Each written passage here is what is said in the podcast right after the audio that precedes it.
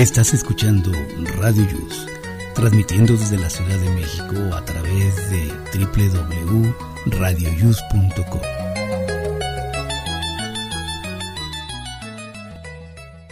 El siguiente programa contiene escenas de conocimiento explícito, con diálogos cargados de curiosidad, que pueden afectar la sensibilidad de personas no acostumbradas a hacerse preguntas sobre el mundo que las rodea. Tamales Marín presenta. Todos los que hacemos posible Aquí estamos México, te deseamos una feliz Navidad y un próspero año nuevo. Comenzamos.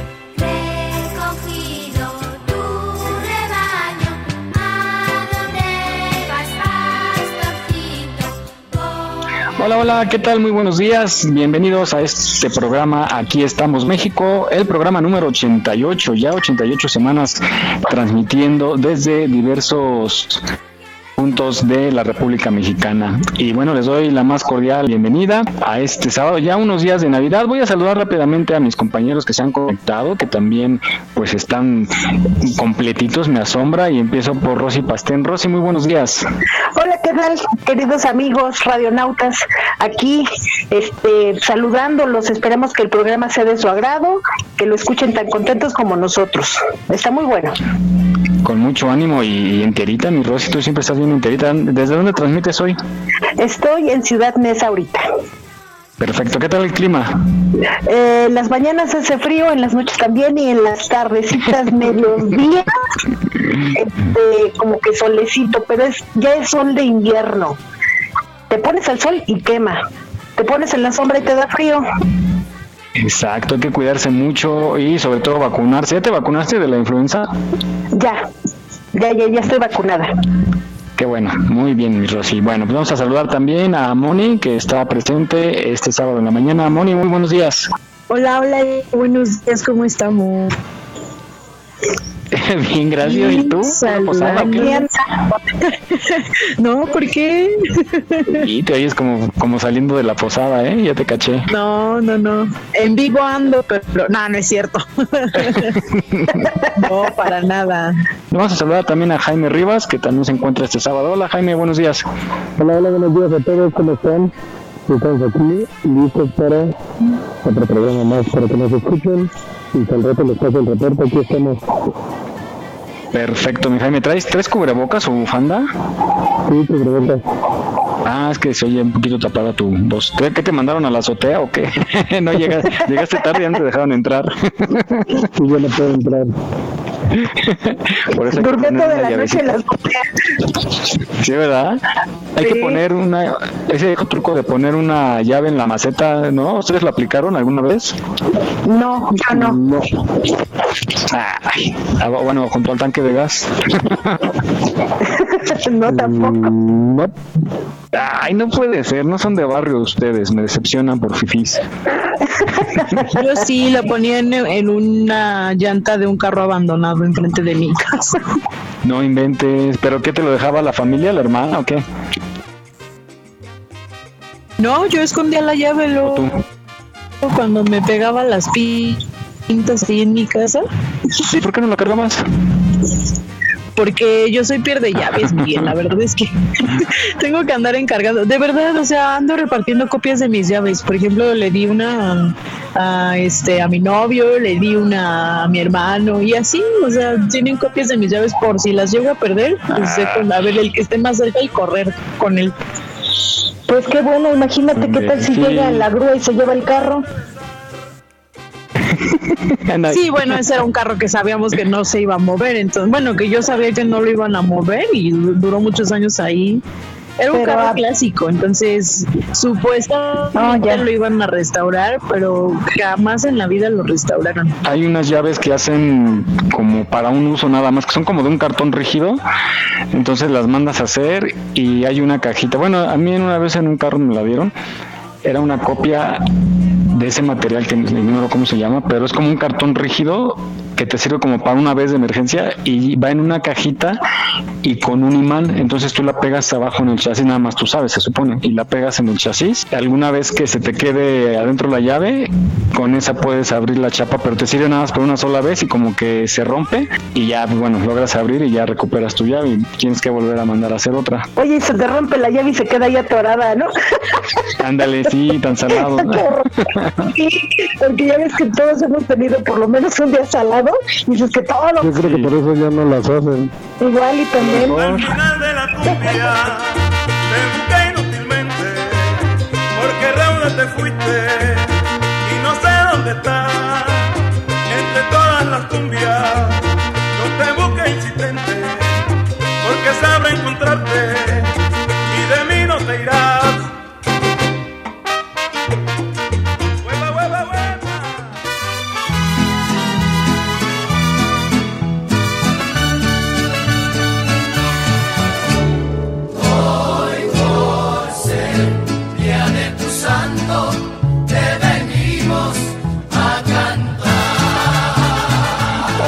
día de festejo porque nuestro director de canal y director del programa Aquí estamos México cumple años. Yo no lo puedo creer cuántos años cumple, pero él, él dice que sí. Pero pues no está, no está el festejado. Así es que pues vamos a escuchar. Aquí estamos oyendo ya las mañanitas. Sigue de fiesta, agarró la fiesta Pero, desde pero ayer. celebró, ¿verdad? Yo creo que de la posada se pasó a celebrar su fiesta. No importa que no esté, lo tenemos en nuestro corazón y nos acordamos mucho de él. Y que pase un muy, muy, muy feliz cumpleaños. Que invite. Que nos dure, que llegue, Que que llegue a dure. 31. amaneciendo, ya la luz del día nos dio. Levántate de mañana, mira que ya amaneció. De estar en su sarcófago todavía.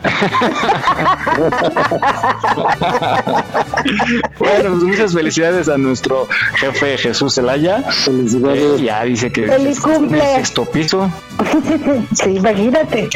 No, no hay que decir ¿Que no nada. Para allá también muchos. Para mí que se echa sus cremas. ¿No? No va a pagar metro, va a pagar la mitad de los pasajes de autobús y eso, ¿no? Ándale, es- sí, esa es la ventaja. Ya, no, ya entra gratis, ¿no? El metro, metrobús, sobre todo el transporte, ¿no? ¿Quién sabe, la verdad? Sí, sí, sí, metro y metrobús entran gratis con su tarjeta. Está bueno, es que un abrazote muy fuerte a Jesús Zelaya que está de manteles largos festejando. Al ratito le caemos con unos tamales de tamales marín para celebrar. Así es que muchas felicidades Jesús. Ahora sí donde quiera que estés.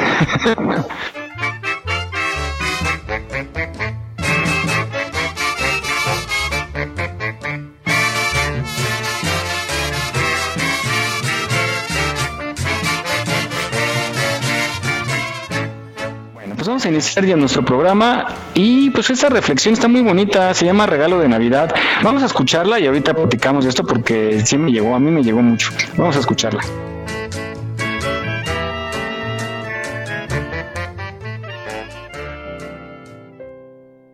Doña Laura llegó ese día del supermercado, con todo para preparar una rica cena para su hija y su hijo, que vendrían a pasar Nochebuena con ella.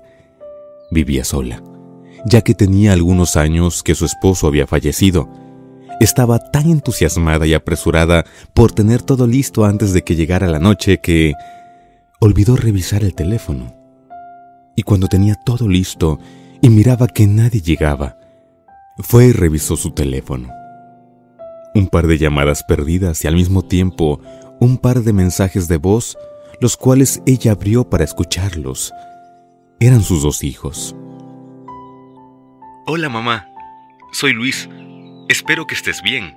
Sabes, Habíamos estado haciendo planes para ir en Navidad a pasar un rato con usted, pero hubo algunos imprevistos en el hogar y no podremos ir. Yo sé que la ausencia de papá tal vez eh, sea difícil, pero tengo cosas importantes que hacer. Lo siento. Nos vemos el próximo año. Te mandan saludos tus nietos. Bye.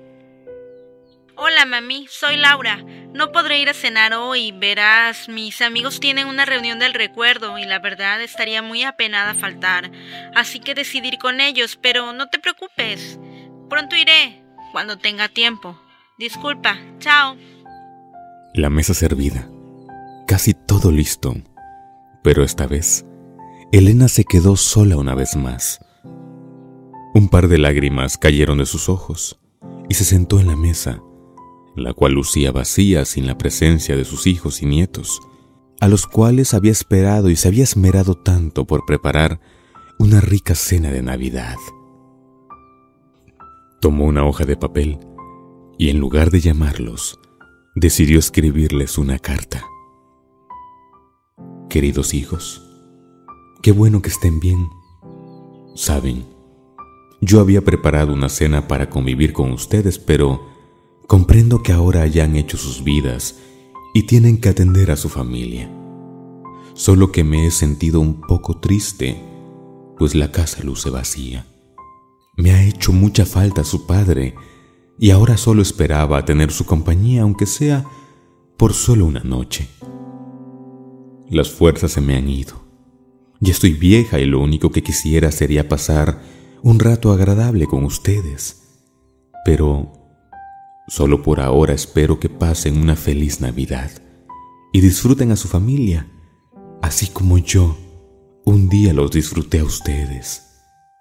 Que Dios los bendiga y sé que pronto nos veremos. Creó una réplica igual para entregar a sus dos hijos. Ellos en verdad no vivían tan lejos, y debido a su condición, ella ya no salía de noche.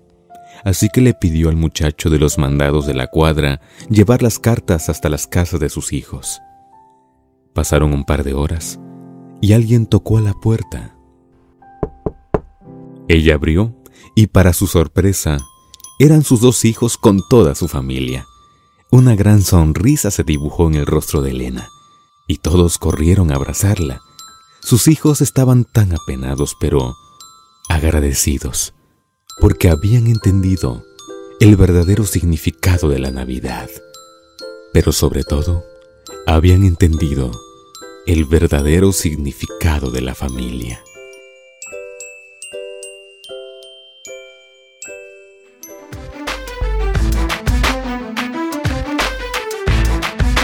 No olvides seguirnos en nuestra página en Facebook. Aquí estamos, México. En caso de sismo, no utilices el elevador. Si ya no te es posible salir, comienza el repliegue. Estar preparados puede ser la diferencia. Continuamos.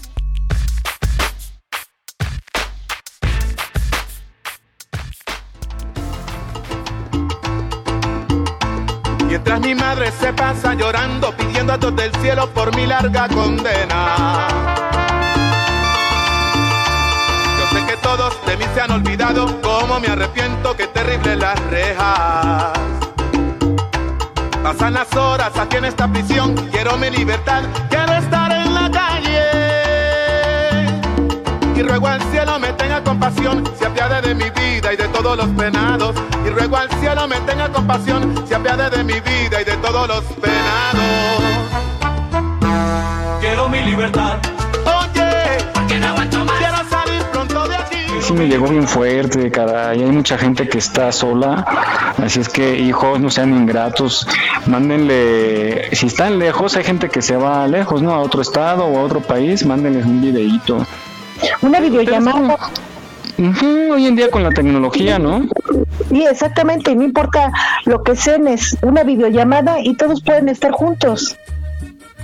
Exacto, y los que vivan en la misma ciudad, es que es, bien difícil, este, compañeros, porque, por ejemplo, ya cuando eres casado, que haces tu familia, tu propia familia, ¿cómo le hacen la mayoría se reparte como pacta, ¿no? Como de, bueno, el 24 con mis papás y el 31 con los tuyos y eso creo que es lo más justo, lo más padre, o qué mejor si se puede, si la casa es grande, si se pueden recibir a todas las familias en una sola casa, eso es padrísimo, porque están los cuñados, la suegra, los suegros, las cuñadas, los nietos, y eso es padrísimo. Pero, ¿ustedes cómo se organizan? Bueno, ¿cómo se organizan en pareja? Bueno, aquí en mi casa, este, pues como mi suegro vive acá abajo, pues yo creo que este año pues lo vamos a invitar porque él por lo regular tiene sus cenas, pues yo me voy a casa de mi mamá. Es una y una, pero esta vez que desafortunadamente mi suegro ya está solito, va a ser el primer año, no lo voy a dejar solo, obvio, a donde voy yo me lo llevo. Y como la cena va a ser aquí en mi casa, pues aquí vamos a estar todos, vienen mis papás, mi familia, mi suegro, vamos a estar aquí juntos. Oye, qué bien. Moni. Híjole, está bien complicado. Uy, ya nos dijo todo. Sí, no, lo que pasa es que, ¿sabes qué? Más que nada porque luego le toca trabajar, entonces, pues no es así como que fácil. O sea, si, si nos toca vernos, la verdad es que luego nos podemos ver un ratito y ya, ¿no? Así como de, ya. Pero sí, sí, es, complicado por, por su trabajo y también por la situación de con mis niños y todo eso. Pero bueno, sí se pasa nada el abrazo. Ah, sí, eso sí, definitivamente. Eso es lo importante. El agasajo y de todo. Ah, no, ¿verdad? Oh. Muy bien. ¿Tú, Jimmy? Yo con la familia, siempre estamos con la familia este, de mi mamá, de mis papás. Bueno, de mis papás. Vienen tíos de provincia a visitar. Ok, pues bueno, y fíjense que eh, desgraciadamente en las familias separadas, divorciadas, cuando ya hay hijos, es bien complicado para los pequeños, ¿no? Y Lizzie nos platica de cómo compartir estas convivencias, sobre todo en estas fechas, ¿no? Cuando los padres son divorciados y nos platica de qué manera podemos hacerlo lo mejor posible, sobre todo para los pequeños. Vamos a escucharla.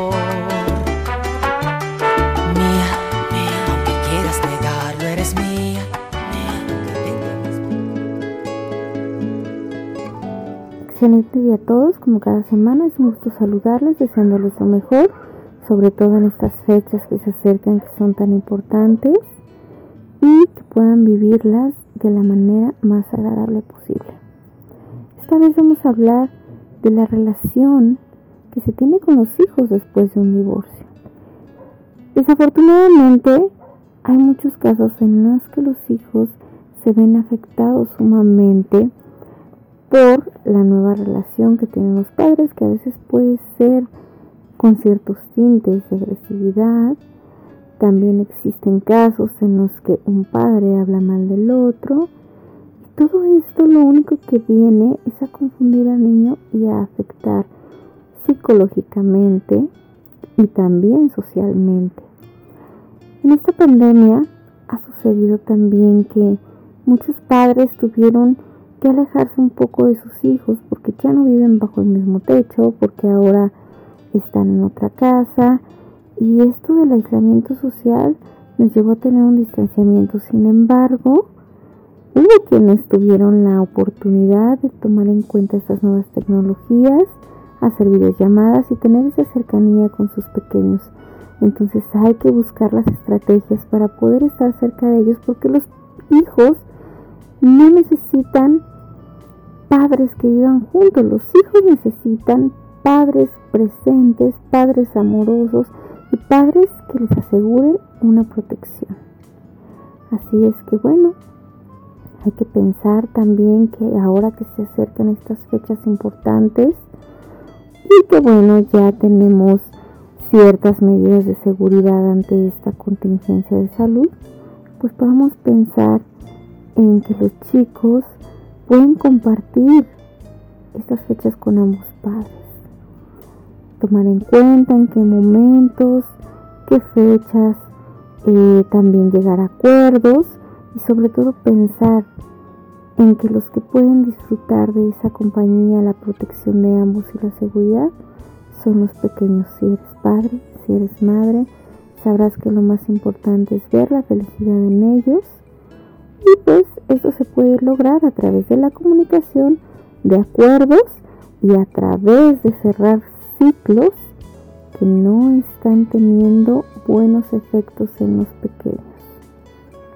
Compartir la custodia del pequeño puede ser muy sano para todos y de verdad que puede hacer felices a toda la familia, porque aunque ya no vivan juntos, siguen siendo familia. Les envío un cálido abrazo y estamos a sus órdenes en la página de servicios psicológicos y acompañamiento tanatológico o al 5616 3221 53.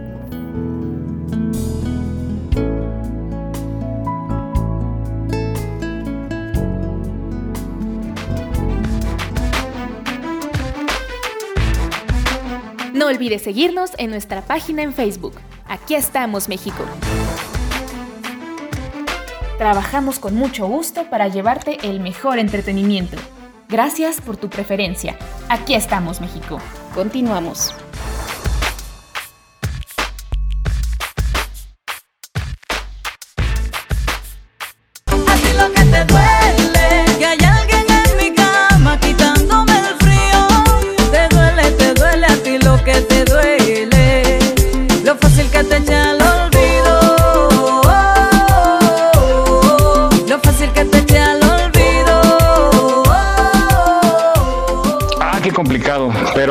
Estas, estas propuestas que hace Lisi son maravillosas porque lo importante es tener a los niños contentos, convivir con ellos y pues no dejan de ser sus papás, ¿no? Aunque ya ellos ya no funcionan en la relación, siempre ver por ellos y convivir es lo más sano para su crecimiento y que sigan conviviendo y no hablar mal del papá ni de la mamá sobre todo es ser un padre o una madre presente y sobre todo darles mucho cariño, que ellos sepan que ellos no tienen la culpa de nada, que son el principal motor de los dos. Y funciona muy bien, funciona muy bien cuando, cuando se llevan perfectos los dos con, con los hijos y llega una edad en que ya llegan a entender, ¿no? Y qué mejor que sea una relación sana.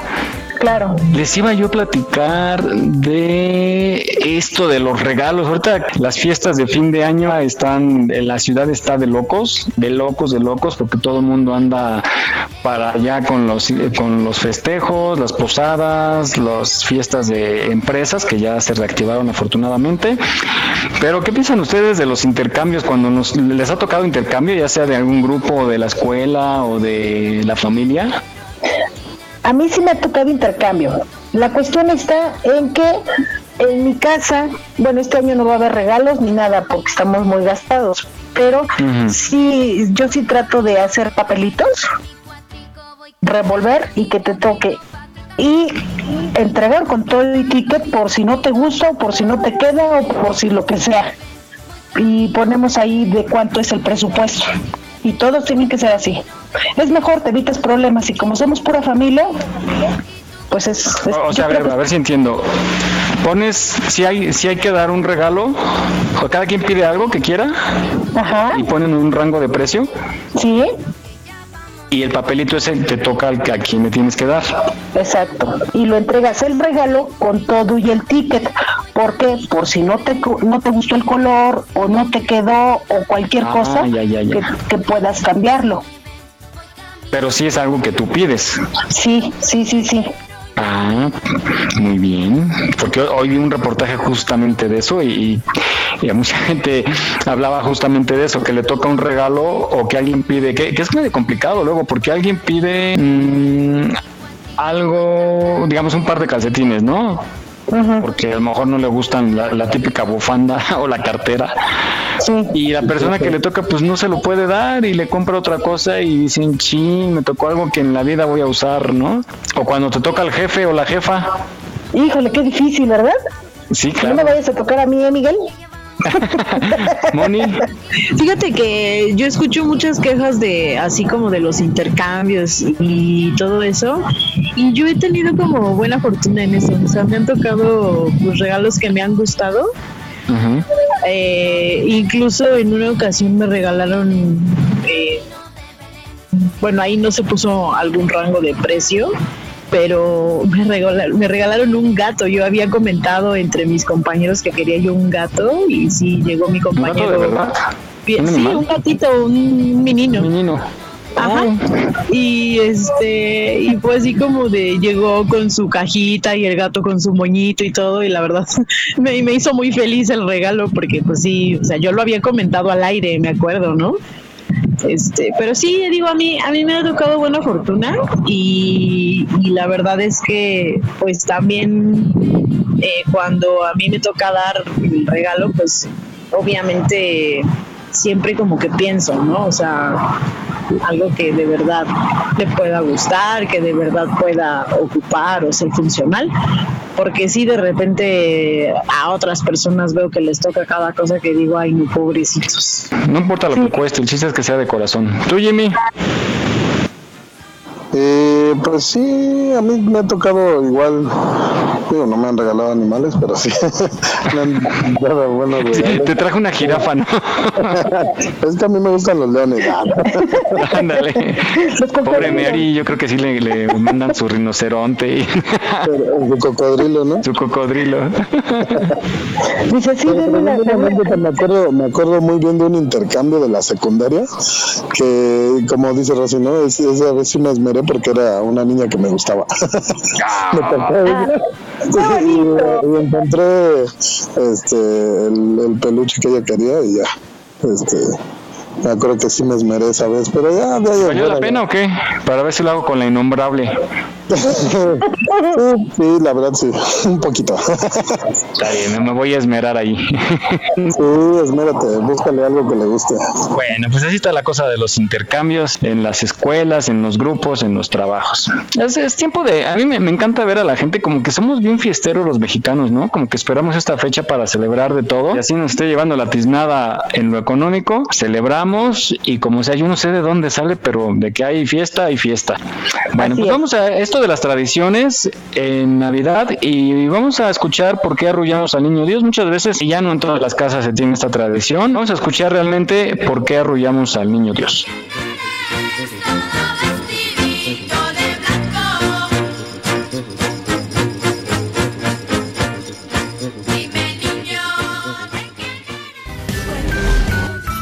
El nacimiento es una de las tradiciones más hermosas que existen en México. De acuerdo a la leyenda, el origen se remonta a la época de San Francisco de Asís, quien fue el primero en instalar uno para ejemplificar el nacimiento de Jesús más o menos por el año 1223. A nuestro país llegó con la conquista y los frailes lo utilizaron para evangelizar a la población.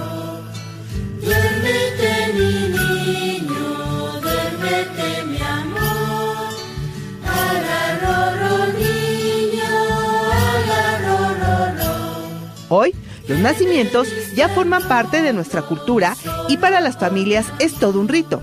Ya sea con figuras en miniatura o de tamaño natural, esta tradición se recrea colocando un pesebre a la Virgen María, a San José, al ángel, la mula, el buey, las ovejas, los pastores, los reyes magos y otros animales.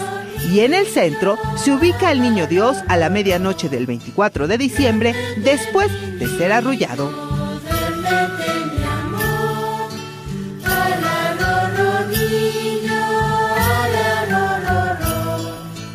Es una costumbre que la imagen del niño Dios se asigne unos padrinos que son elegidos por los dueños del niño.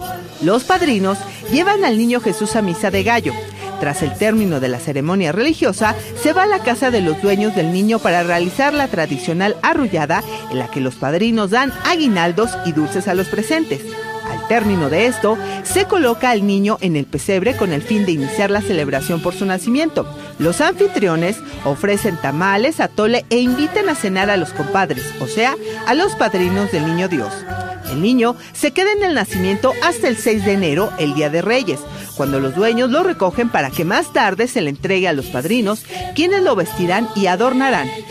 Se dice que en el primer año la imagen tiene que ir vestida de blanco para llevarlo a misa de la Candelaria el día 2 de febrero, fecha que se conmemora la solemnidad de la presentación de Jesús en el templo.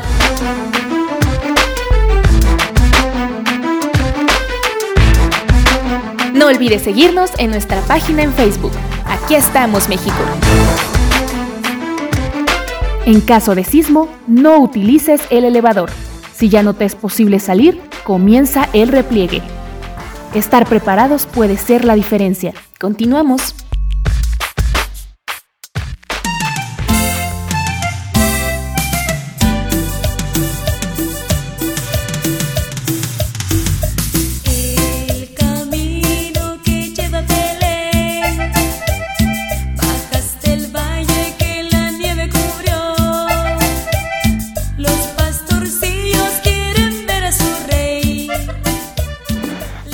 En casa cuando era chico, sí se acostumbraba, mi mamá hacían los rezos, los cantos, lo vestían y lo cuidaban y lo entregaban a quien tenían que entregarlo.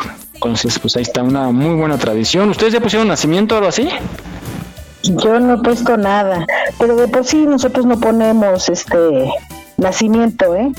Fíjate que nosotros cuando yo era chica, mi mamá tampoco no acostumbró a poner nacimiento, pero ya sabiendo la historia real, es que sí es mucho rollo. Eh, que consigue el padrino, que haz la comida y, y no, no, no es mucho, para mi gusto. Perdón, no todos piensan igual que yo, no todos son Grinch. Ni, no sé, de verdad, de verdad. Pero sí es una tradición muy bonita. Está bueno. ¿Tú, Moni, con tu perro, sí pusiste nacimiento o todavía no? No, ese niño lo desbarata en un 2x3. sí, no, es que aparte corre como caballo el cabrón, entonces no, no, no, no. Sí, en serio, en dos patadas ya lo deshizo. Oh, qué caray. Se quiere echar una barbacoa con el borrego. Ándale. Sí, más o menos así. Es que es como muy curioso, entonces sí, nada más está viendo a ver qué, qué puede, con qué puede juguetear. No, yo todavía no, tampoco lo he puesto. Ok. Bueno, pues ahora vamos a, a, la parte del aguinaldo, pero el aguinaldo laboral, ese pago que en algunas empresas pues lo dan, no en todas, desgraciadamente. Y vamos a escuchar cuándo es, cuánto es y a quién le toca.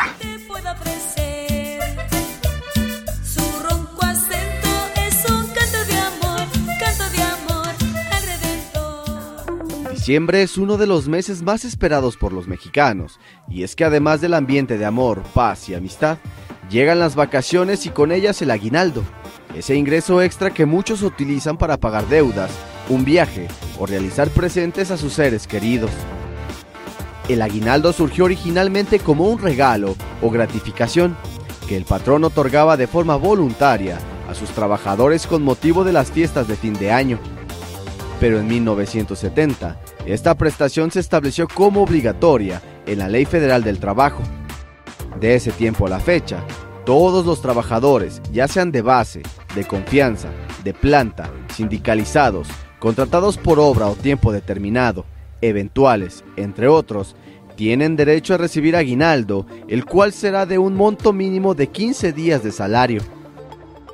De acuerdo con la Secretaría del Trabajo y Previsión Social, este beneficio deberá entregarse como fecha límite el 20 de diciembre y en caso de que los patrones incumplan con el pago, lo otorguen incompleto o de forma tardía, pueden hacerse acreedores a una multa que va de 18.260 a 365.200 pesos. En el caso de los trabajadores que hayan laborado menos de un año, conforme al artículo 87 de la Ley Federal del Trabajo, se les pagará la parte proporcional al tiempo de servicio, independientemente de que ya no estén en la empresa o trabajen para una compañía distinta. Asimismo, los trabajadores que estén contratados por honorarios no tienen derecho a aguinaldo, excepto que exista una subordinación laboral mediante la prestación de servicios permanentes a un solo patrón, cubra un horario de trabajo con duración de la jornada máxima legal de 8 horas, reciba instrucciones de un superior inmediato y tenga un lugar fijo de trabajo dentro de la empresa o establecimiento.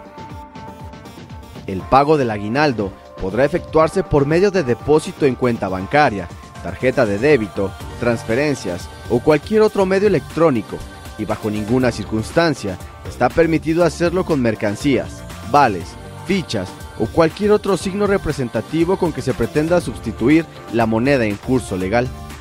Si usted requiere asesoría en relación a la fecha o monto del aguinaldo, puede llamar a la Profedet, donde podrá recibir atención gratuita o acudir a cualquiera de sus 48 oficinas localizadas en todo el territorio nacional.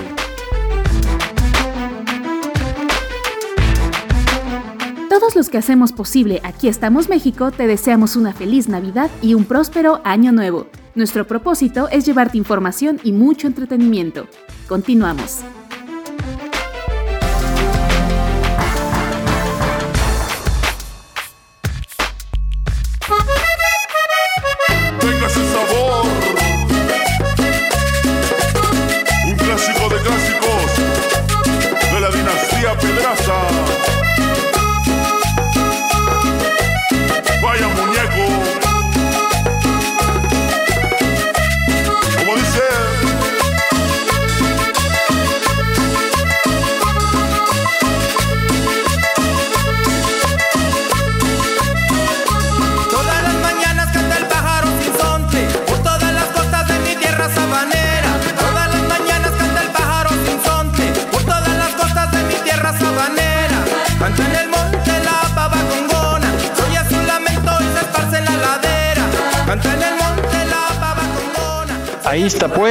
Este pues regalo entre comillas que algunas empresas tienen la obligación de dar y que hay que conservar, no gastárselo, porque ya dieron una parte ya, ¿no? A los que les toca y les dan otra parte en estos días. Entonces aprovechenlo, guarden para enero porque ya saben que enero es bien difícil y sobre todo hay que tener mucho cuidado. Yo quiero tocar el tema de las extorsiones y los fraudes, sobre todo ustedes si tienen familiares adultos mayores, apóyenlos mucho, sobre todo cuando vayan al cajero y si usted es adulto mayor y necesita ir a un cajero, vaya con alguien de confianza, con algún familiar, con algún vecino, porque los fraudes están a la orden del día, dejan a mucha gente sin su aguinaldo, sin sus ahorros, y eso es muy lamentable y a mí me da mucho coraje, sobre todo con los adultos mayores que abusan de ellos. Cuando les entregan su dinero que los asaltan, pobrecitos, eso no se vale. Imagínate, ellos cuentan con ese dinero para comprarse sus cositas y falta que llegue ahí un abusivo Ay, a mí ya me pasó eso. ¿Cómo crees? ¿Y cómo? Sí. ¿A poco? Eh, sí, esa vez eh, pasé al cajero, ya tiene varios años, entonces pues casi siempre he andado en, la moto, ¿no? Eh, dejé la moto estacionada a la vuelta del cajero porque era un, eh, bueno, era sobre periférico norte y pues obviamente no se podía quedar la moto ahí como que sobre el arroyo vehicular, ¿no?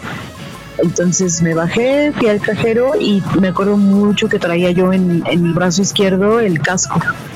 Entonces yo este guardé el monedero y cuando salí me, interceptó un tipo, ¿no? Por detrás, me puso algo, en, no sé, en el costado, no sé qué sería, así pistolas y cuchillos y a lo mejor nada más el dedo, no sé, ¿no? Este, y sí me dijo, pues tranquila, dame el monedero y ya, ¿no? Y yo así como de, esa vez había cobrado quincena, había cobrado aguinaldo, había cobrado bonos, había cobrado así como de todo. Y, y me dejó así sin un peso, así sin un peso. Todavía me acuerdo que hasta tuve como el, pues ya la desfachatez, decía mi mamá, y que, le dije, bueno, ¿sabes qué? Pues por lo menos déjame sacar mi licencia, ¿no? Porque, o sea, aparte de todo, pues, me vas a poner en toda la torre, y sin licencia no puedo trabajar. Claro. Entonces sí, la sacó, lo sacó del monedero y lo aventó, o sea, me lo aventó hacia el piso. Da pena, pero pues así es en la Ciudad de México, desgraciadamente. Bueno, vamos a esta nota, que bueno, a excepción del caso como de Moni, que ella sí pidió un animalito, pues nos habla de que los regalos deben de ser, pues, por, por ejemplo, para niños que sean juguetes y no animales, ¿no? Tener un animalito es mucha responsabilidad y no es prudente dárselo a un niño nada más porque quiere el cachorrito, sino hay que enseñarle que tiene responsabilidades con ellos. Vamos a escucharla.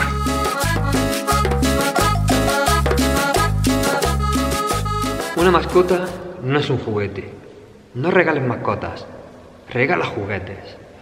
Aunque tus hijos te pidan encarecidamente estas navidades un perrito, tienes que hablarles y explicarles que un perrito no es un juguete. Un perrito es un ser vivo, un ser sintiente, que dependiendo de la raza y su tamaño puede vivir entre 13 y 20 años.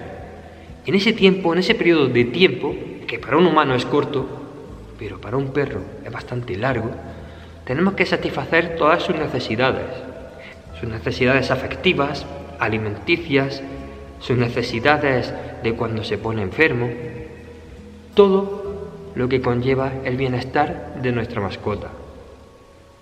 En un periodo de 13 a 20 años, como he dicho, pueden pasar muchísimas cosas. Puede pasar que ese niño se haga adulto, que se vaya de casa, que se case, que se divorcie, o incluso los padres que se casen, que se divorcien, que tengan otros hijos, y el perro va a seguir ahí, va a seguir formando parte de la familia.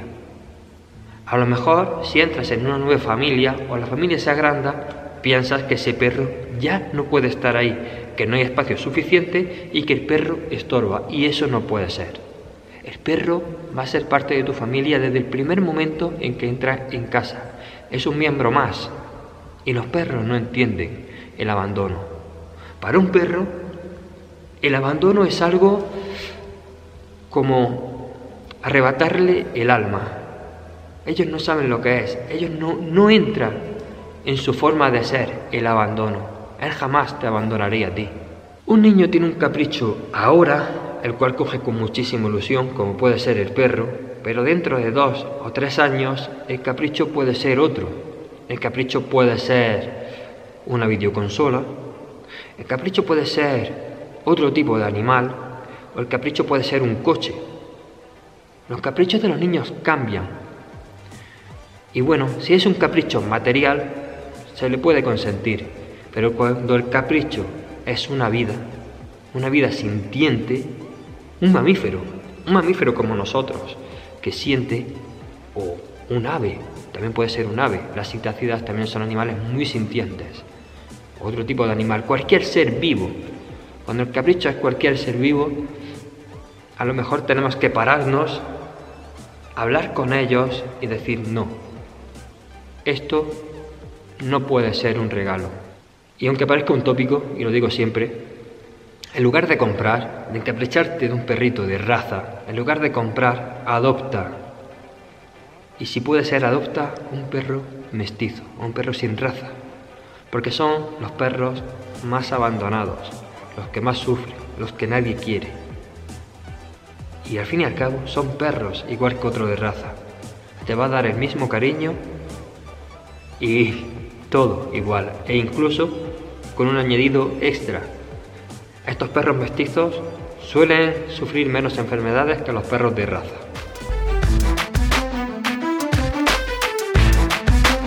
Aquí estamos, México.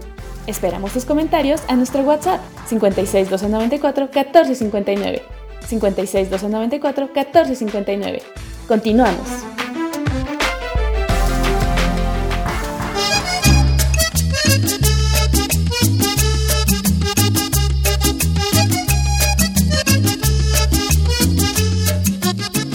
Ahí está pues, hay que regalar juguetitos y enseñarles, ¿cómo qué edad será prudente darle una mascotita al niño?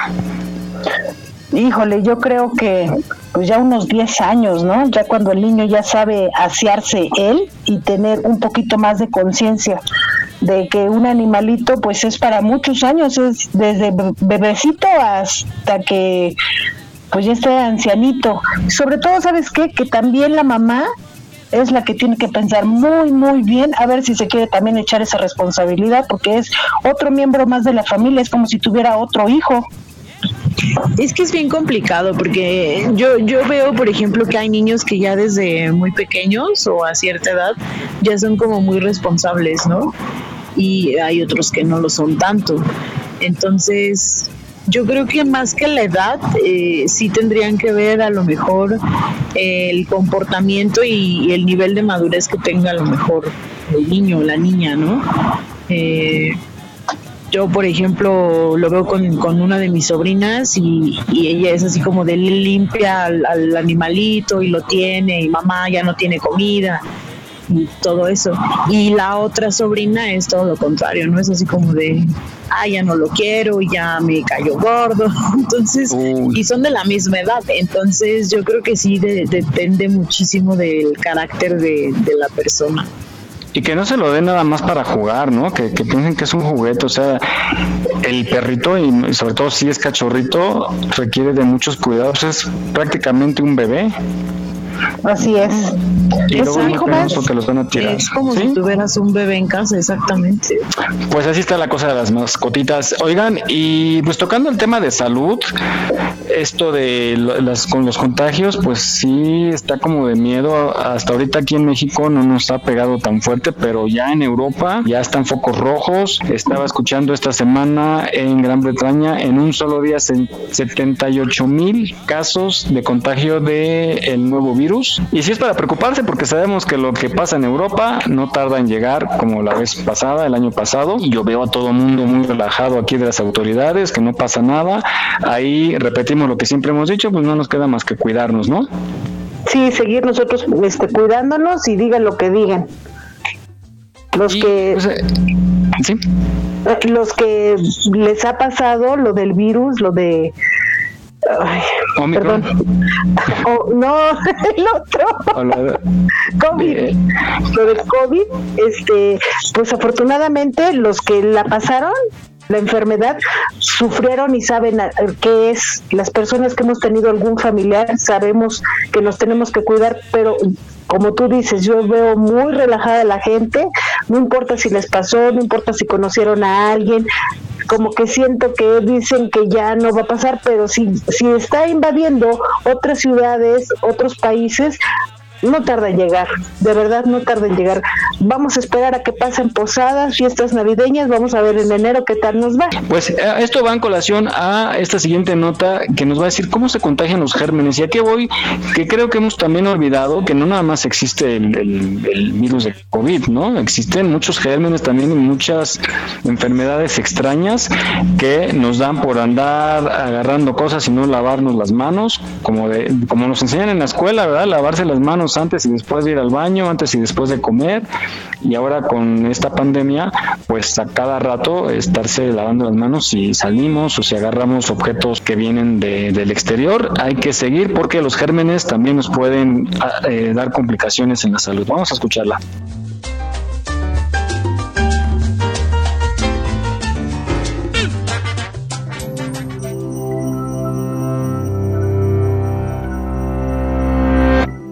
El sol resplandece, los pájaros cantan. Parece el comienzo de otro día encantador. Estás paseando felizmente por el parque cuando... ¡Achis! Un extraño que pasaba te ha rociado con moco y saliva de su boca y nariz. Puedes sentir cómo las gotas de humedad aterrizan sobre tu piel, pero lo que no puedes sentir son los miles, incluso millones de gérmenes microscópicos que han viajado hasta tu ropa, manos y rostro. Es de hecho muy común que nuestro organismo se exponga a gérmenes causantes de enfermedades y la mayoría de las veces no es tan obvio. Los gérmenes están en casi todas las superficies con las que entramos en contacto. Cuando hablamos de gérmenes, nos referimos a muchos tipos de organismos microscópicos, incluyendo las bacterias, los hongos, los protozoos y los virus. Pero lo que nuestros gérmenes tienen en común es la habilidad de interactuar con nuestros cuerpos y cambiar cómo nos sentimos y funcionamos. Los científicos que estudian las enfermedades infecciosas se han preguntado por décadas por qué algunos de estos gérmenes son relativamente inofensivos, mientras otros tienen efectos devastadores y son a veces fatales. Lo que sabemos es que la gravedad o la virulencia de un germen es el resultado de la evolución. ¿Cómo es posible que el mismo proceso evolutivo puede producir gérmenes que causan distintos niveles de daño? La respuesta es clara si pensamos sobre el modo de transmisión de los gérmenes, que es la estrategia que usan para pasar de un huésped a otro. Un modo común de transmisión ocurre a través del aire, como el estornudo que viste, y un germen que usa este método es el rinovirus, que se multiplica en nuestros pasajes respiratorios y es responsable de hasta la mitad de los resfriados comunes. Ahora imagina que luego del estornudo, una de las tres variedades hipotéticas de rinovirus, llamémoslas demasiado, muy poco y lo justo, tuvo la suerte de llegar a ti. Estos virus están diseñados para multiplicarse, pero debido a las diferencias genéticas, lo harán a velocidades diferentes. Demasiado se multiplica con frecuencia, lo que lo hace exitoso a corto plazo. Sin embargo, su éxito viene con un costo para ti, el huésped. Un virus que se multiplica rápidamente puede causar más daño a tu cuerpo, haciendo que los síntomas del resfriado sean más severos. Si estás demasiado enfermo para salir de casa, no darás al virus la oportunidad de lograr un nuevo huésped. Y si la enfermedad te mata, el ciclo de vida del virus se termina contigo. Muy poco, por otra parte, raramente se multiplica. Esto te deja lo suficientemente saludable para que interactúes con otros huéspedes potenciales, pero la falta de síntomas significa que quizás no estornudes y si lo haces, quizás hay muy pocos virus en tus mocos para infectar a otros. Mientras tanto, lo justo se ha multiplicado lo suficientemente rápido para asegurarse que llevarás suficiente cantidad de virus para contagiar, pero no tantos como para que estés demasiado enfermo y te quedes en cama. Al final, es el más exitoso en transmitirse a nuevos huéspedes, creando una nueva generación. Esto describe lo que los científicos llaman la hipótesis de intercambio. Se desarrolló primero en los inicios de los 80 y predice que los gérmenes evolucionarán para maximizar su éxito a lograr un equilibrio entre su multiplicación dentro de un huésped que causa la virulencia y la transmisión a un nuevo huésped. En el caso del rinovirus, hipótesis predice que su evolución favorecerá formas menos virulentas porque depende del contacto cercano para llegar a la próxima víctima. Para el rinovirus, un huésped móvil es un buen huésped. Mientras la mayoría moquea, tose y estornuda, el resfriado común es por lo general leve y solo dura una semana. Sería maravilloso si la historia terminara aquí, pero los gérmenes utilizan muchas formas de transmisión. Por ejemplo, el parásito de la malaria, el plasmodio, lo transmiten mosquitos. A diferencia del rinovirus, no nos necesita para funcionar, porque es más fácil para un mosquito picar a una persona enferma e inmóvil. Suponemos que los gérmenes que dependen menos de la movilidad del huésped, como los que se transmiten a través de mosquitos, agua o alimentos, causan síntomas más severos. ¿Qué podemos hacer para reducir la gravedad de una enfermedad infecciosa? El doctor Paul Ewald, biólogo evolutivo, sugiere que podemos dirigir su evolución con simples métodos de control de enfermedades, con casas a prueba de mosquitos, aguas limpias, quedarnos en casa cuando estamos resfriados. Podemos bloquear las estrategias de transmisión de los gérmenes dañinos al crear una gran dependencia en la movilidad del huésped. Mientras los métodos tradicionales para erradicar gérmenes solo pueden crear unos más fuertes a largo plazo, este método innovador de motivarlos para que evolucionen a formas menos dañinas puede ser una situación en la que todos ganan. bueno, en casi la mayoría de las veces. Aquí estamos, México. Esperamos tus comentarios a nuestro WhatsApp 56 294 1459. 56 294 1459. Ocho meses acompañándote. En Aquí estamos México nos complace trabajar para ti. Gracias por tu preferencia. Continuamos.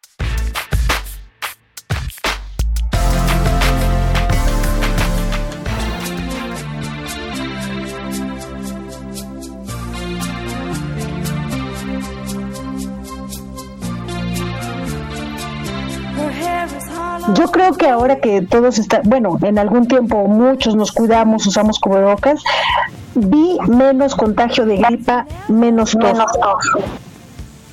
Sí, yo solía enfermarme muy seguido de la garganta y a raíz del utilizar el cubrebocas no me he enfermado. De pronto algún día que les digo que suelo dormir como caimán y casi con la boca abierta, y amanezco un poquito con resfriado, pero se me quita luego luego y ya no me enfermo como antes, pero esto a partir de utilizar el cubrebocas. Creo que sí nos nos ha servido y sobre todo, por ejemplo, por los contaminantes, ¿no, Jaime? Tú que andas mucho en la calle, creo que vas bien protegido porque estás respirando todo, del smog, el polvo, la tierra, todo, todo lo que vuela, ¿no? Los, los alimentos, la grasa. Luego hasta traemos los ojos rojos, los que andamos en moto por toda la contaminación y eso que nos entra. Sí, y, y, bueno, pues, bueno, pues no sé soy yo, pero no sé por sí, qué. eres tú, conejo. Es como, es que, como si, que si hubiera, un altavoz, ¿no? Ajá, pero Ajá, no, tenemos, no tenemos, yo no tengo. No, yo, no, yo tampoco. Se compran. Se compran. Hello. Hello. Hello. Hello. Cumpleañero. Ah, con razón nos oímos así, que ya llegó el compran. Pero yo no soy, alguien, alguien está provocando un eco. Creo que, creo que soy yo. Oye, felicidades Jesús.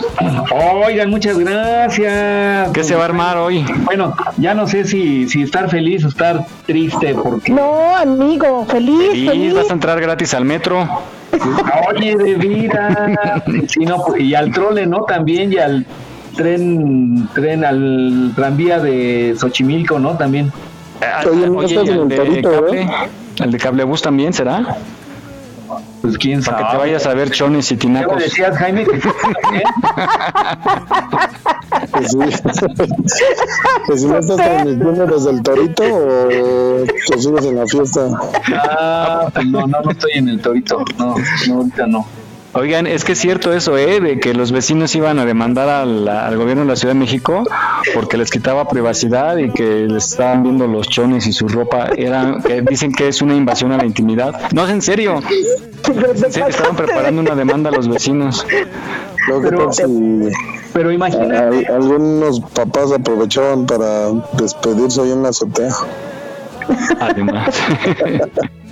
Oye, entonces, ¿qué se va a armar, Si Jesús? alguien quiere construir este un edificio de no sé 10 pisos, no, bueno, no son muchos, 6 pisos, ya no la libra con el con el cablebús. No, ya no. Hay una parte en donde sí está muy baja, ¿no? Sí, pues sí. Ahí precisamente donde cruza Iztapalapa con el periférico, ahí está muy bajo. Sí, parece como avión aterrizando. Yo el otro día pasé y te juro que sí está, está muy bajo. Pero bueno, son felices. Creo que la gente sí lo está disfrutando. Al parecer sí les ahorra un buen tiempo de tiempo, ¿no? Casi 30 minutos o 40 del recorrido en tierra. ¿Y sí será? ¿Será, será de, de veras? Sí, bueno, es lo que Yo, yo tengo una- conocidos una que sí me han Facebook. platicado esa parte de que sí, sí ahorran muchísimo tiempo, porque bueno, el tráfico por aquella parte de allá es una cosa horrenda. Pues, Y sobre todo también se han librado de asaltos hasta ahorita. exactamente. Y No, imagínate. Imagínate que te asalten y que se suba contigo. ¿Cuánto tiempo lo vas a soportar? Si no te da el infarto por la altura, al ratero. Si no te da la- el infarto por la altura, sino por el robo y en parte encapsulado con él, no manches, ¿no? A menos que, que se trepen. y se No, aparte no creo que sea tan sencillo, porque según yo sabía que en cada estación hay policías, entonces sí o sí los van a agarrar en alguna de las estaciones, se tienen que bajar a final de cuentas. Sí, esperemos que no pase. Pero bueno, eh, Jesús, ¿no nos has dicho cómo que se va a armar el día de hoy? ¿Una barbacoa o qué? Pues nos vemos ahí en la Guadalupana. Ah, caray. en la villita. ¿Sí saben lo que es la Guadalupana? No. Es una cantina Una cantina. en Coyoacán. ¿Saben? ¡Ay, mon! Mírala. Con el Salón Corona. que se veía. Y ya le gusta el reggaetón. Ay, no, por Dios. ya con tres chelas te gusta el reggaetón. Ya a mí ya me está gustando tanta cápsula con reggaetón. como que ya le estoy agarrando el pues es lo de saborcito. hoy. ¿No? Pues no soy sé, el único que pero- le gusta de aquí. No, yo no te lo soporto, la verdad, ¿eh? Ay, ¿cómo? No, yo tampoco lo soporto, nada más El día, poquito a ver, y ya. el día que nos reunamos va a haber puro reggaetón. no vamos. No voy. No voy.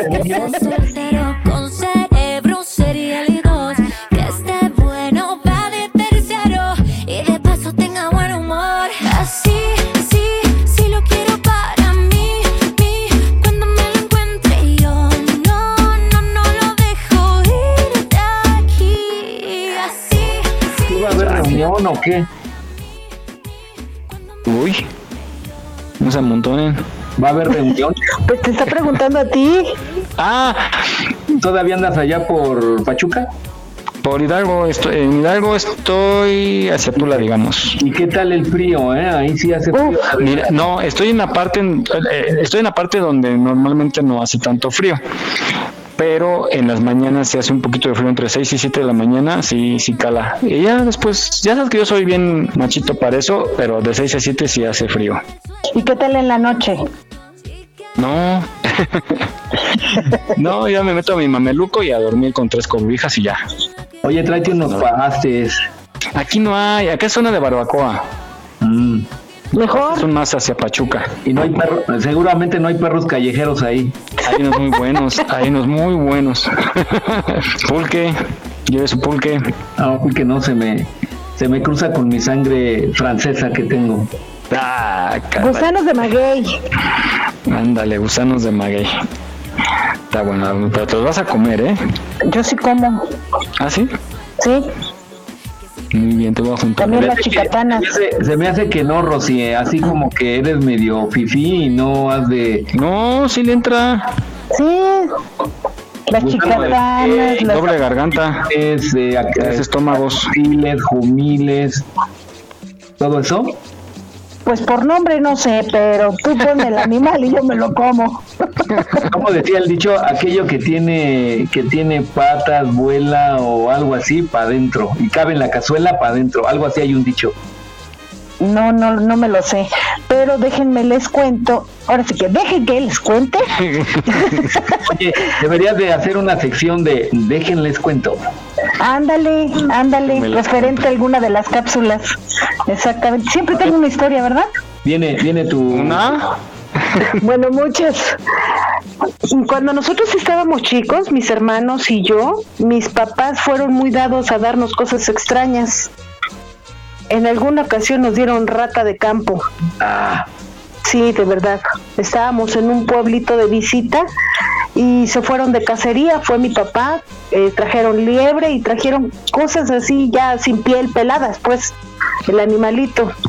Y hicieron un guiso de salsa con chile de no sé qué y comimos porque pues los niños andábamos corriendo, jugando, nos dio hambre, llegamos, comimos, dejaron mis papás pasar unas dos horas y les gustó la comida, ah, sí estábamos bien rico, hasta pedimos doble plato. Yo estaba muy chica. Y no, pues que, que pensamos que era el famoso conejo, no hombre, dijeron que era rata de campo. Oye, ¿y a qué sabe? Estaba yo muy chica, la verdad no, no, no lo recuerdo. La verdad no lo recuerdo. He comido ancas de rana también. He comido muchas cosas, por eso te digo, pues sí, ya comí rata, que no coma barbacoa. A ver, les voy a pasar un dato. Según las estadísticas dicen que el 95% de los eh, mexicanos que son afectos a comer tacos de barbacoa o de suadero o de taco, taco así de la calle, ya hemos probado el, a los perritos. No lo dudo. No lo dudo. Pues saben buenos, finalmente, pues sí. La carne de caballo también. No hagan daño y no te enteres. Pues. Yo creo que también ya hemos comido bistec de caballo. Ah, sí, esa ah, sí, eso es más común. ¿Verdad? Pues yo, creo que hemos comido muchas cosas. Aunque nada más que no sabemos. Yo no sé, por ejemplo, aquí en la Ciudad de México, dónde se, se pueda conseguir carne de caballo. Ahí por la Río Blanco, hay un, yo vi un local que dice carnicería de caballo. Mm, fíjate. Aquí por la colonia Mártires de Río Blanco. Ya han de vender un buen para todas las loncherías y todo eso, pues la milanesota de de de, de, oreja de elefante. De cuaco. Hay un mercado muy famoso cerca de un metro que ¿cómo se qué metro Salto del agua, ¿no? Salto del agua, donde que venden carne de león y todo eso. Exactamente. Ah, pero ese es el mercado de San Juan de Ernesto Pujibet, enfrente de Telmex. exactamente. Pero sí debe haber de caballo. Pues hay de león. Hay de jabalí, de león, de tigre, de... La carne de león sabe, sabe muy parecida, a mí me supo muy parecida como a pescado. y ya está muy de león. Sí, y está muy Entonces a lo mejor era camaleón. bueno, a mí me dio ese sabor igual y no, pero a mí me supo como un poco, como rayándole un poco al pescado. Oye, me hiciste acordar de un chiste ahí que anda por ahí que dice, ¿a poco esto sabe a gasolina? No sé, nunca he probado la gasolina. Yo lo más exótico que he probado es la carne de ñu. ¿De ñu? ¿A poco? Sí. Y es raro, ¿eh? Porque los ñu raros. Sí. Yo iguana y avestruz.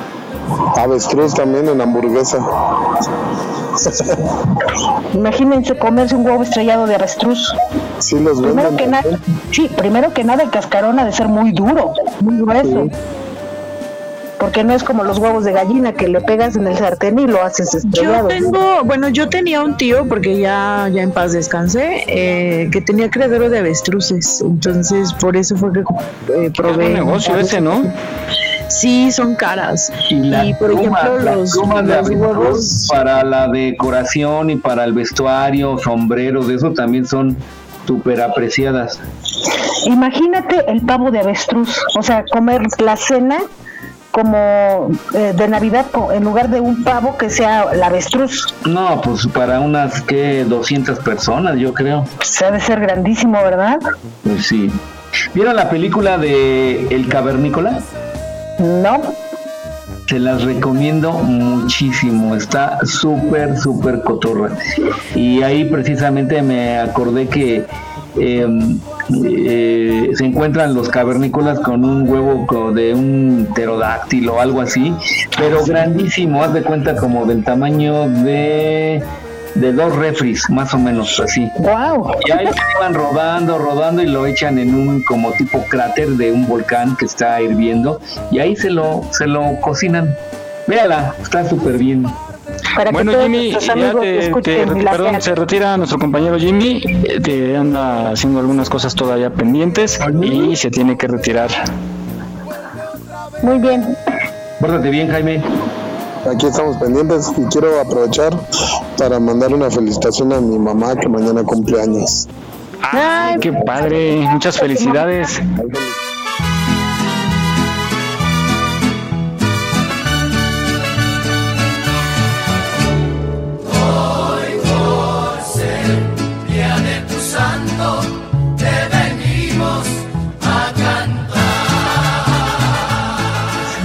Es la creadora de esta, de esta cosa. Belleza, ¿no? De esta belleza. Esta belleza. El, el mejor mes para nacer, ¿eh? En serio. Esta obra maestra. Maravilla del mundo. Pues a prepararle la sorpresa a mi Jimmy. Sí, así es. El día en que tú naciste, nacieron todas las flores. Muchas felicidades. Gracias, gracias. A tu mami. Mañanita. Bueno, gracias a ti, con cuidado. Y pues quedó pendiente tu reporte, pero bueno, el, el clima ya sabemos que está frío, que hay muchos carros Mucho por todos tráfico. lados, ¿no?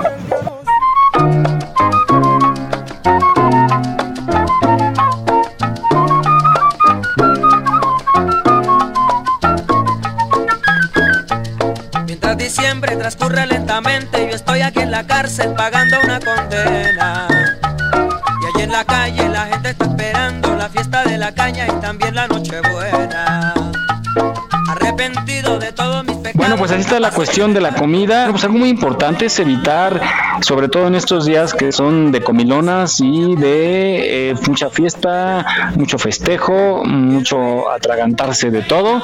Hay que tener mucho cuidado, sobre todo los que somos eh, ya, pues ya grandes, ¿verdad, Jesús? Me- me- no sabes cómo me da gusto escuchar cuántos cumples. No, ¿por qué? ¿Por qué? Yo pensé que era más grande que tú. No, no, pues no. Me veo, ¿verdad? Pero no. Te ves, pero, te ves, pero no. Entonces, eh, pues decía yo que hay que cuidarnos. Esto de la diabetes es algo serio. Hay que tener mucho cuidado. Sí, cuidarse entre semana para que el fin de semana podamos comer a nuestras anchas y pues seguir con nuestras dietas los que tenemos esa indicación. Vamos a escuchar qué causa la diabetes, que es algo que ha preocupado ya porque sobre todo los menores están siendo ya afectados por este terrible mal. Vamos a escucharlo. Rogando al cielo me tenga compasión, se apiade de mi vida y la de todos los penados. Para entender los problemas del azúcar en la sangre, debemos revisar qué es una hormona. Las hormonas son proteínas liberadas desde partes del cuerpo llamadas glándulas. Ayudan a enviar mensajes desde un lugar en el cuerpo a otras partes que están más lejos. La insulina es una hormona que le dice al cuerpo que almacene la energía que obtenemos de los alimentos que comemos. La insulina se produce en tu páncreas, un pequeño órgano ubicado debajo del estómago. Los niveles de insulina aumentan en respuesta a los diferentes tipos de azúcar comidos en tu dieta. El aumento de los niveles de insulina permite que el azúcar se guarde en forma de energía que se utilizará más tarde. Tomemos un paseo en tren para tratar de entender mejor las cosas. ¡Todos a bordo! Piensa en el páncreas como si fuera un motor a vapor en un tren anticuado partiendo a dar un paseo a través de la ladera de la montaña. La insulina es el humo que produce el motor del tren al resoplar a lo largo de su viaje. Al pasar por el valle, el tren se desliza a lo largo de su vía. El motor a vapor funciona sin esfuerzo y continuamente produce pequeñas bocadas de humo. Cuando viaja hacia arriba en la colina, el humo aumenta, pero solo en una pequeña cantidad y durante un corto periodo de tiempo. Esto representa la función normal cotidiana del páncreas. Cuando el páncreas no está sobrecargado de trabajo, elabora pequeñas cantidades de insulina. Una pequeña colina representa una comida que se traduce en niveles de insulina que suben temporalmente. Cuando el tren comienza a viajar por una montaña muy empinada, el motor pone en marcha sus engranajes. A medida que el tren sube, el motor quema más combustible y la salida humo empieza a aumentar. Inicialmente, la velocidad del tren no cambia y los pasajeros no son conscientes del esfuerzo que se le demanda al motor. Esta montaña empinada representa la prediabetes. Cuando una persona come más de lo necesario, el páncreas tiene que trabajar en exceso y elaborar más insulina. El individuo no siente esta presión sobre el páncreas. Si el tren tiene que continuar subiendo la montaña durante un largo periodo de tiempo, el motor comenzará a agotarse y el tren se hará más lento, disminuyendo el humo producido. Al igual que el motor con exceso de trabajo, el páncreas también puede empezar a agotarse. En la diabetes mellitus, la cantidad de azúcar en la sangre es alta por varias razones. El páncreas no puede producir suficiente insulina porque tiene exceso de trabajo. Además, el aumento de peso hace que la insulina que tienes no funcione tan bien. El resultado final es que el azúcar de la dieta se acumula en la sangre. Agregar ejercicio a tu agenda y comer menos azúcar en tu dieta puede disminuir la presión sobre tu páncreas y mejorar los niveles de azúcar en la sangre. No olvides seguirnos en nuestra página en Facebook. Aquí estamos, México. Si tu ciudad cuenta con alerta sísmica, recuerda que puedes tener hasta 60 segundos para ubicarte en un lugar seguro. No bajemos la guardia. Continuamos.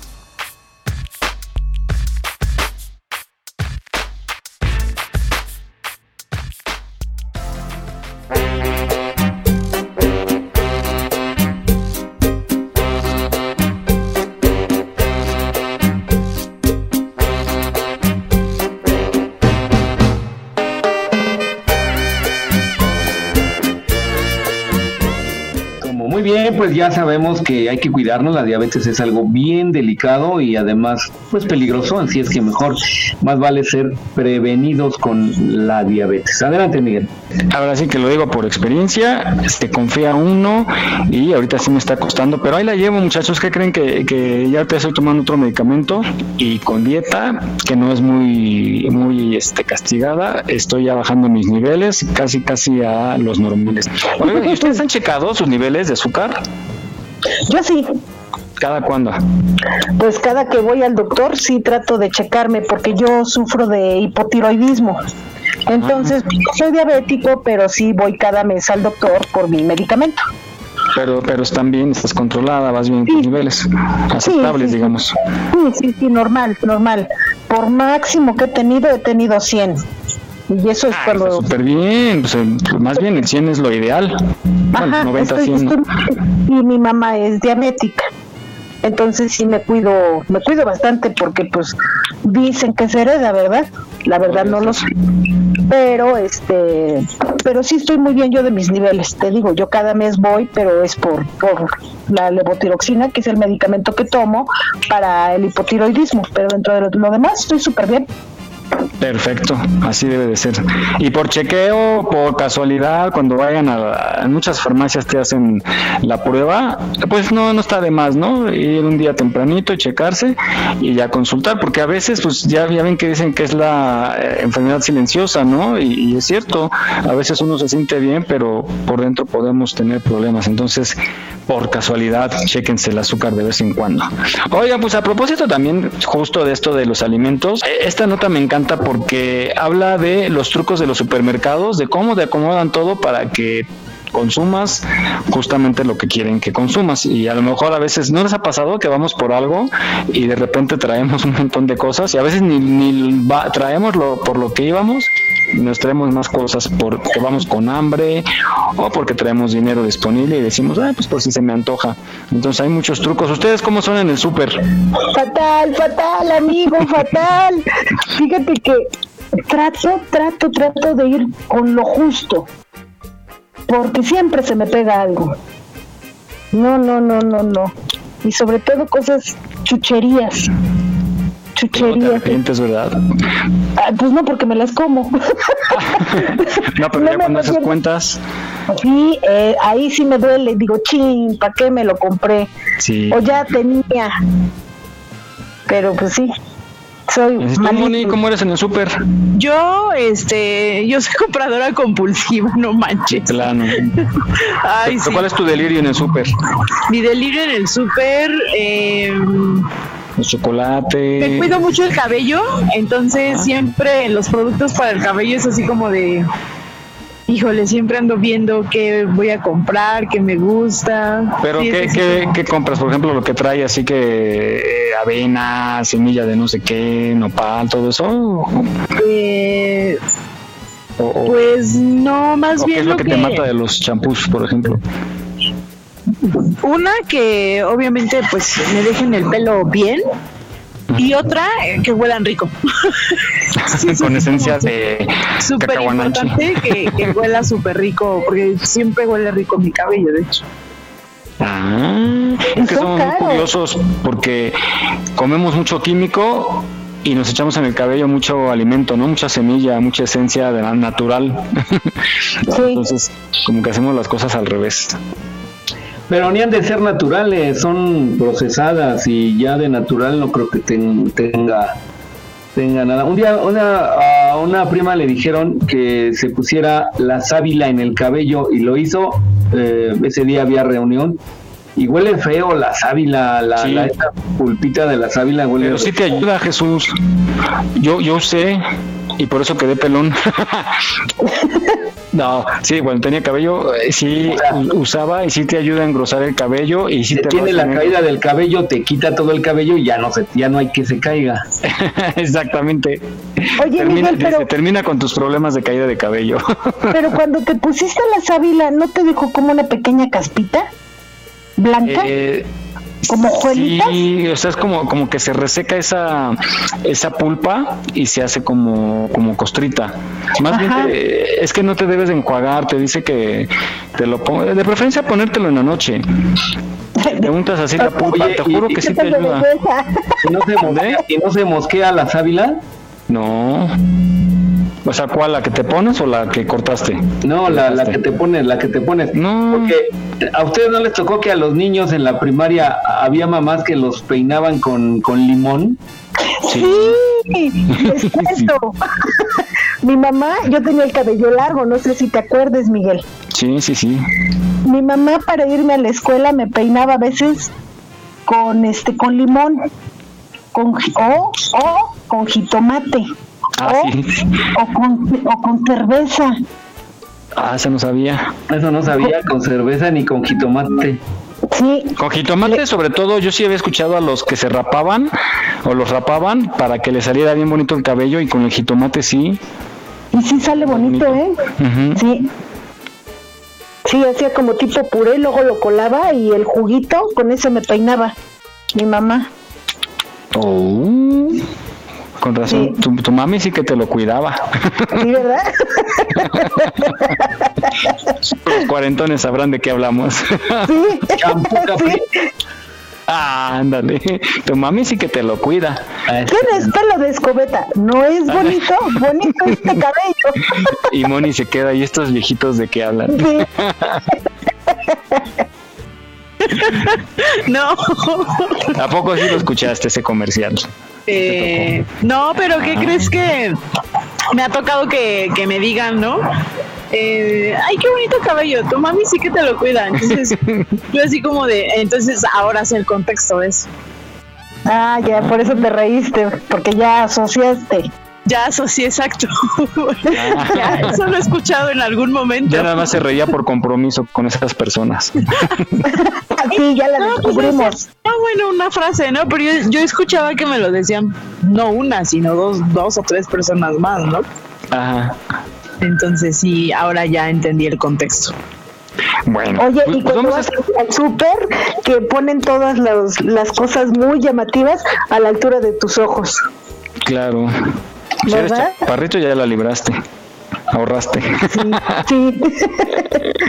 bueno, no, te ponen hasta abajo los chicles, ¿no? Por eso sí te tienes que agachar. Sí.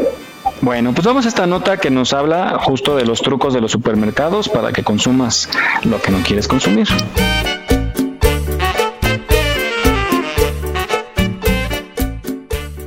Si alguna vez has salido del supermercado con cosas que no habías previsto comprar, pues la verdad no se trata de ninguna casualidad. Según expertos, casi el 55% de los productos los elegimos en el punto de venta, y los supermercados son sitios diseñados especialmente para influenciar nuestras decisiones de compra. Si creías que el objetivo de este invento era hacerte la vida más fácil, pues estás equivocado. Si vas a comprar solo un par de productos y encuentras un carrito para transportarlos, es muy fácil caer en la tentación de agregar más artículos a tu lista de compra. Pero eso no es todo. Los expertos aseguran que los carros de compra generalmente están diseñados para desviarse ligeramente hacia la izquierda, obligándote a que los sujetes con tu mano izquierda. De esta manera, tu mano derecha queda libre para alcanzar cómodamente más productos. El marketing olfativo puede impulsar las ventas de un negocio entre un 30% y un 40%. Los supermercados saben esto de sobra. Por ello, vemos hornos con comida instalados en los lugares más transitados. El olor a pan no puede faltar, pues está demostrado que este olor nos abre el apetito y solemos comprar más cuando tenemos hambre. Al tener mayor dificultad para acceder a los productos básicos y de primera necesidad, deberás dar más vueltas por el local y aumentan las posibilidades de que tomes algunos artículos en el camino. Se ha demostrado que solo con poner a la altura de los ojos un producto que se encontraba al nivel de los pies, se logra un aumento hasta del 80% en las ventas de este producto. Esta es la razón por la cual siempre se ubica al nivel de los ojos aquellas marcas más caras o las más rentables de determinados artículos. Los grandes comercios tratan de manipular nuestros movimientos a través de la música. Cuando el local está lleno, se usa un ritmo musical que favorezca las compras rápidas. En caso contrario, en los momentos de poca afluencia, se usa música tranquila, suave y lenta con el objetivo de prolongar la estancia de los consumidores. En promedio, una persona pasa 55 minutos en el supermercado. No es coincidencia que los precios siempre terminen en un 5, 7 o 9, pues estos números suelen atraer más la atención del consumidor, dificultan hacer comparaciones y psicológicamente crean la percepción de ser más económicos que los precios redondos. Los diseños de las grandes superficies están preparados para interrumpir constantemente nuestro andar. De esta manera, cada vez que paramos, terminamos fijando la vista en algún producto o cartel promocional. Ver montones de artículos en desorden y apilados nos dará inconscientemente la sensación de que estos son más baratos. Aunque realmente no sea así, esta técnica es usada por las llamadas tiendas de oportunidades y vaya que les da buenos resultados. Las grandes empresas suelen pagar por contar con espacios destacados dentro de un supermercado y de esta manera transmitir la sensación de valor. Por ello, vemos que compañías como Coca-Cola tienen espacios físicos reservados para ellos. El resultado de esta estrategia es dinamizar las ventas y además aumentar la percepción de valor entre los consumidores. Muchos de ellos pagarán más por la imagen que por el producto en sí. Y finalmente, otra estrategia creada para engañar nuestros ojos. Las luces son usadas en las secciones de alimentos perecederos buscando dar una percepción de frescura. Generalmente se usan las luces fluorescentes en diferentes tonalidades según el objetivo. También se usa la luz con el objetivo de dar sensación de elegancia o valor a ciertos productos.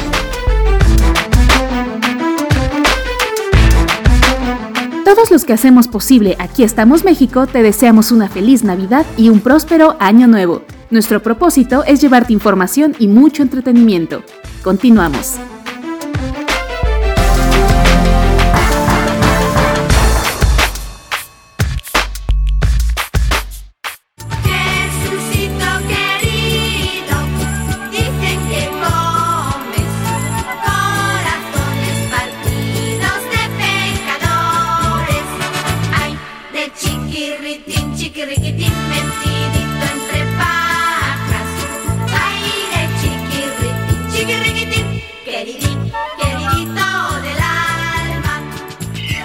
Pues ahora ya sabemos, y a mí me ha pasado incluso que yo voy por una cosa y, y justito a la entrada y para llegar a lo que es eh, sobre todo alimentos, pues te ponen un montón de chacharitas ahí que realmente pues no son de utilidad y ahí va uno y cae en la trampa. Pura chatarra, ¿no? Y pura chatarra, pura chatarra. Pero muy bien, adelante Miguel. Oye, y justo también como dice la nota, lo de los olores, ¿no? Que, que vas, híjole, a mí sí me enamora de, huele a barbacoa, huele a chicharrón, huele a esto. Sobre todo algunos supermercados que ya venden comida preparada, pues todos está, eh, eh, me atrae, la verdad me atrae. Si no he comido, El por eso pan. es bueno. El pan, el pan, exactamente. Y por, por eso sobre todo es bueno ir cuando ya comiste. Porque si vas con hambre, te traes, si pensabas hacer de comer y te ponen ahí algo ya preparado, te lo traes. Y no es muy barato que digamos. Oigan, y esto que decía de la nota decía del carrito que se van ligeramente a la izquierda, es cierto. Yo pensé que los carros estaban mal, pero ya ven que la nota decía que están Sí. ligeramente eh, modificados para que se vaya como que a la izquierda y que lo- tú los vas como enderezando, pero es porque del lado izquierdo te ponen lo que puedes ir consumiendo así sin querer y con la mano derecha la liberas para agarrarlo. Entonces está un truco muy bien pensado. Sí, sí es cierto eso. ¿Verdad? El carrito que se va de lado. Que se va de lado. También tienen carritos que es como que se les enreda el cabello y ya ni jalan. Sí, en las ¿Cómo el cabello? Ah, la- yo en pensé que lo tenías tan largo y se enredaba. Dije, ah, caray, estás, Ay, ¿a estás como la del aro. Mejor dime Rapunzel. Pues ahí está. Vamos ahora con la frase de nuestro ami- nuestros amigos dicen que dicen y esta frase del cocol, que es así la la usamos los, los cuarentones para arriba, ¿verdad? Porque los chavos no creo que la, que la practiquen. Exacto. Es como muy de abuelita. Moni, ¿tú la usas? No, la verdad Bueno, es que no. Eh, Entonces eres treintona. ya supimos la edad. Y ahí vamos, ahí vamos. Hay que irla sondeando por los dichos. Ah, bueno, pero mi abuela decía muchos, entonces pues sí me sé muchos. Ah, bueno, pero no la usas. Por ejemplo, No, Rosy- no la uso. Sí, Rosy sí te dice, está del cocol. Y dice, ah, ya estás cuarentona. Sí. bueno, vamos a escucharla. ir del cocol. Otra expresión que utilizamos también mucho, que de hecho ni siquiera sabemos de dónde, de dónde viene, y que, cosa curiosa, el origen no es de donde, no tiene que ver con lo que nosotros nos imaginamos. El cocol, eh, de hecho como lo conocemos, es un pan tradicional mexicano hecho de anís que tiene la forma de un rombo. Y muchas veces se piensa que irnos del cocol tiene algo que ver con este pan. Pero no, no es así. De hecho, este, esta expresión viene de tiempos de la colonia, cuando apareció en aquel tiempo una plaga que en náhuatl se llamaba Cocolitzi, Cocolistli, que de hecho tuvo dos momentos muy fuertes, uno en 1545 y otro en 1576, en donde atacó fuertemente no solamente la, la Ciudad de México, sino otras partes importantes, pero tenía la característica de que únicamente atacaba a la población indígena y provocó una mortalidad, una mortandad enorme.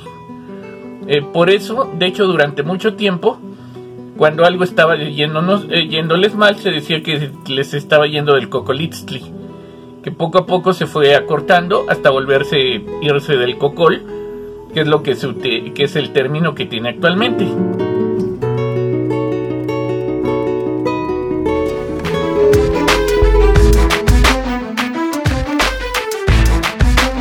No olvides seguirnos en nuestra página en Facebook.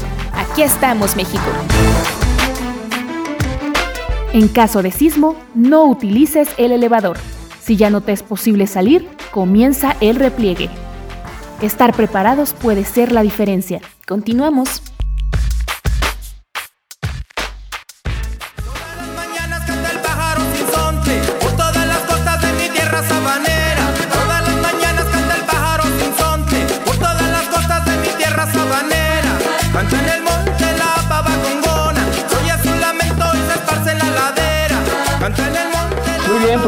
Sabemos ahora. Yo, di- yo sí digo mucho está del cocol, pero bueno, en, cuando no puedo decir que está peor, este digo está del cocol. Muy bien, adelante Miguel. Y bueno, pues ahí está la razón. ¿Y por qué no decimos está de la chilindrina, está de la hojada? De la cachetada. de la chirimoya. ¿Qué otro pan hay? Está del virote, no se oye feo, ¿verdad? bueno, dejémoslo en el cocol. Está del bolillo. Está del bolillo. Esa sí le he oído incluso, ¿eh? Pero pues quién sabe. Ha de ser panadero el que la dijo. Bueno, vamos con esto de la esclerosis múltiple. Jesús, tú tienes mayor información. Algo muy importante, ¿eh? Oigan, sí, pues este, eh, dado que hoy, hoy es el día de la esclerosis múltiple, entonces se me hizo importante pues eh, obtener información y que nuestros amigos se enteren un poquito de qué es la esclerosis múltiple y pues cuáles son los síntomas, ¿no? Mucha gente a veces pues por desconocimiento o por falta de pues eh, a lo mejor interés, ¿no? Para su propia salud, pues siente algo y dice, ay, luego se me quita. No, mejor es eh, tener la, el conocimiento de cómo se percibe la esclerosis múltiple. Mejor vamos a escuchar esta cápsula y ahora sí ya sabremos qué es la esclerosis múltiple.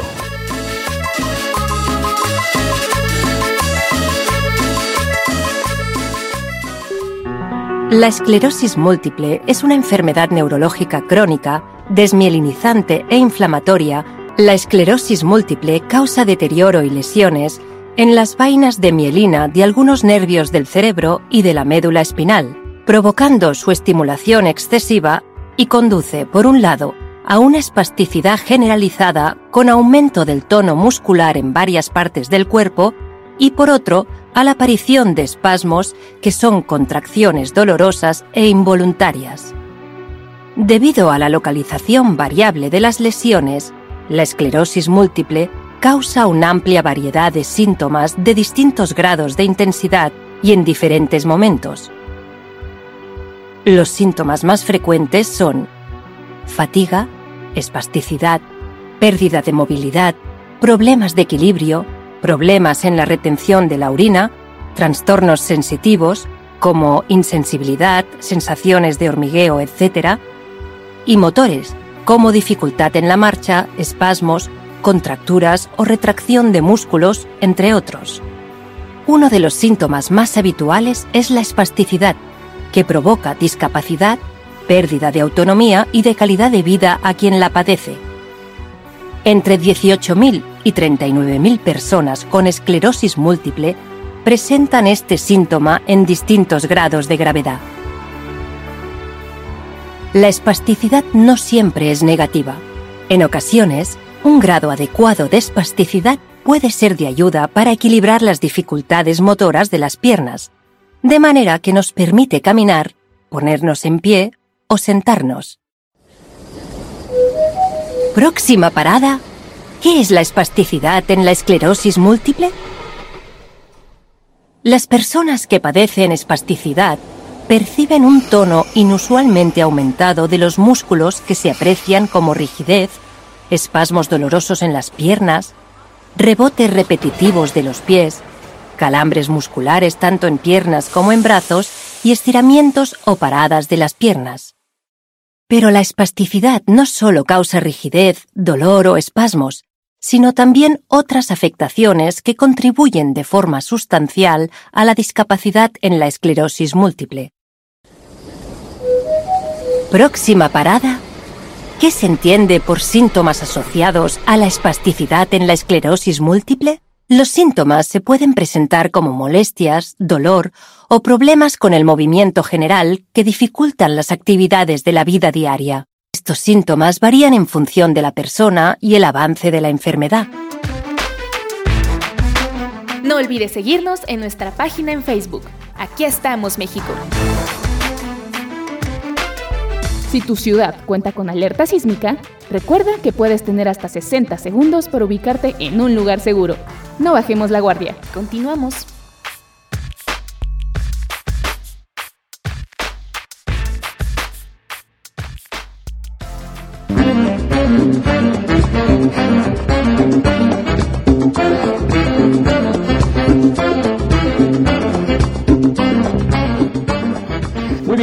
Ahora ya que sabemos eh, algunos de los síntomas más representativos de la esclerosis múltiple, pues estarse cuidando no solo de esto, sino de muchos otros síntomas que algunas enfermedades aparecen y más vale a tiempo eh, encontrar el remedio. Adelante, Miguel.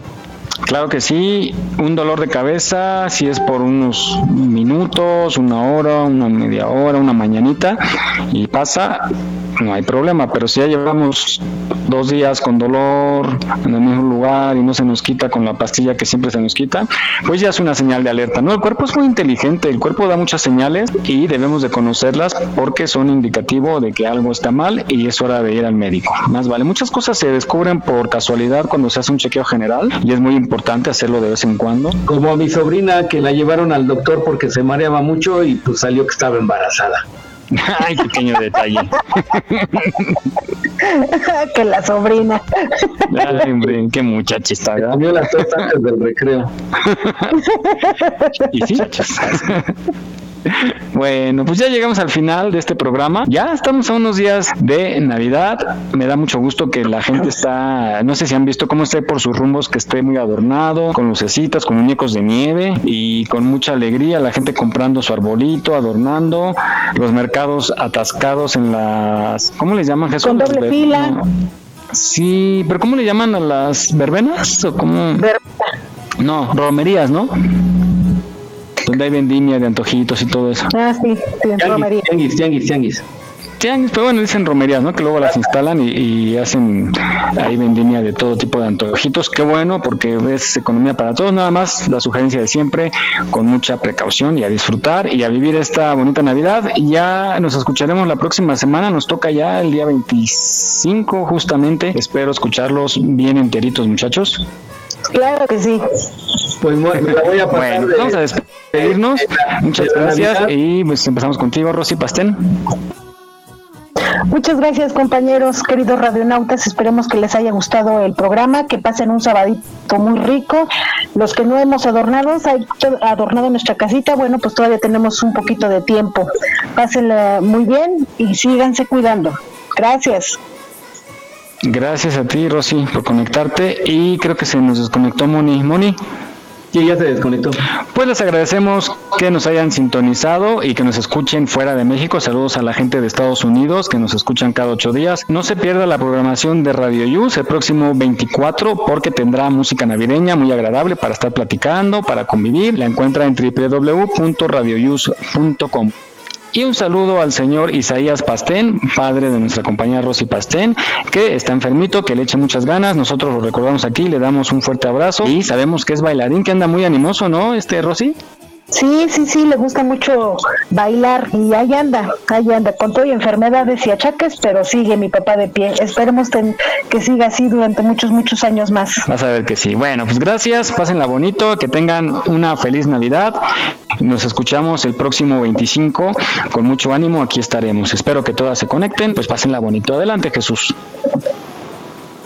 Pues muy bien, muchas gracias este, a todos por el público, sobre todo por escucharnos como cada ocho días puntualmente. Y pues les deseo a todo nuestro público y a ustedes, compañeros míos, que pasen una muy feliz Navidad. Eh, no combinen, recuerden, no combinen alcohol con el volante del automóvil.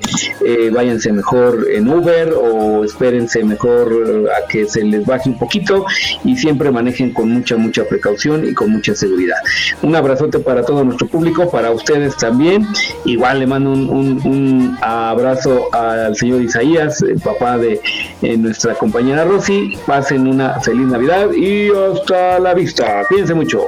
Bye. Nos vemos. Feliz Navidad. Yo me remendé, yo me remendé, yo me lo quité.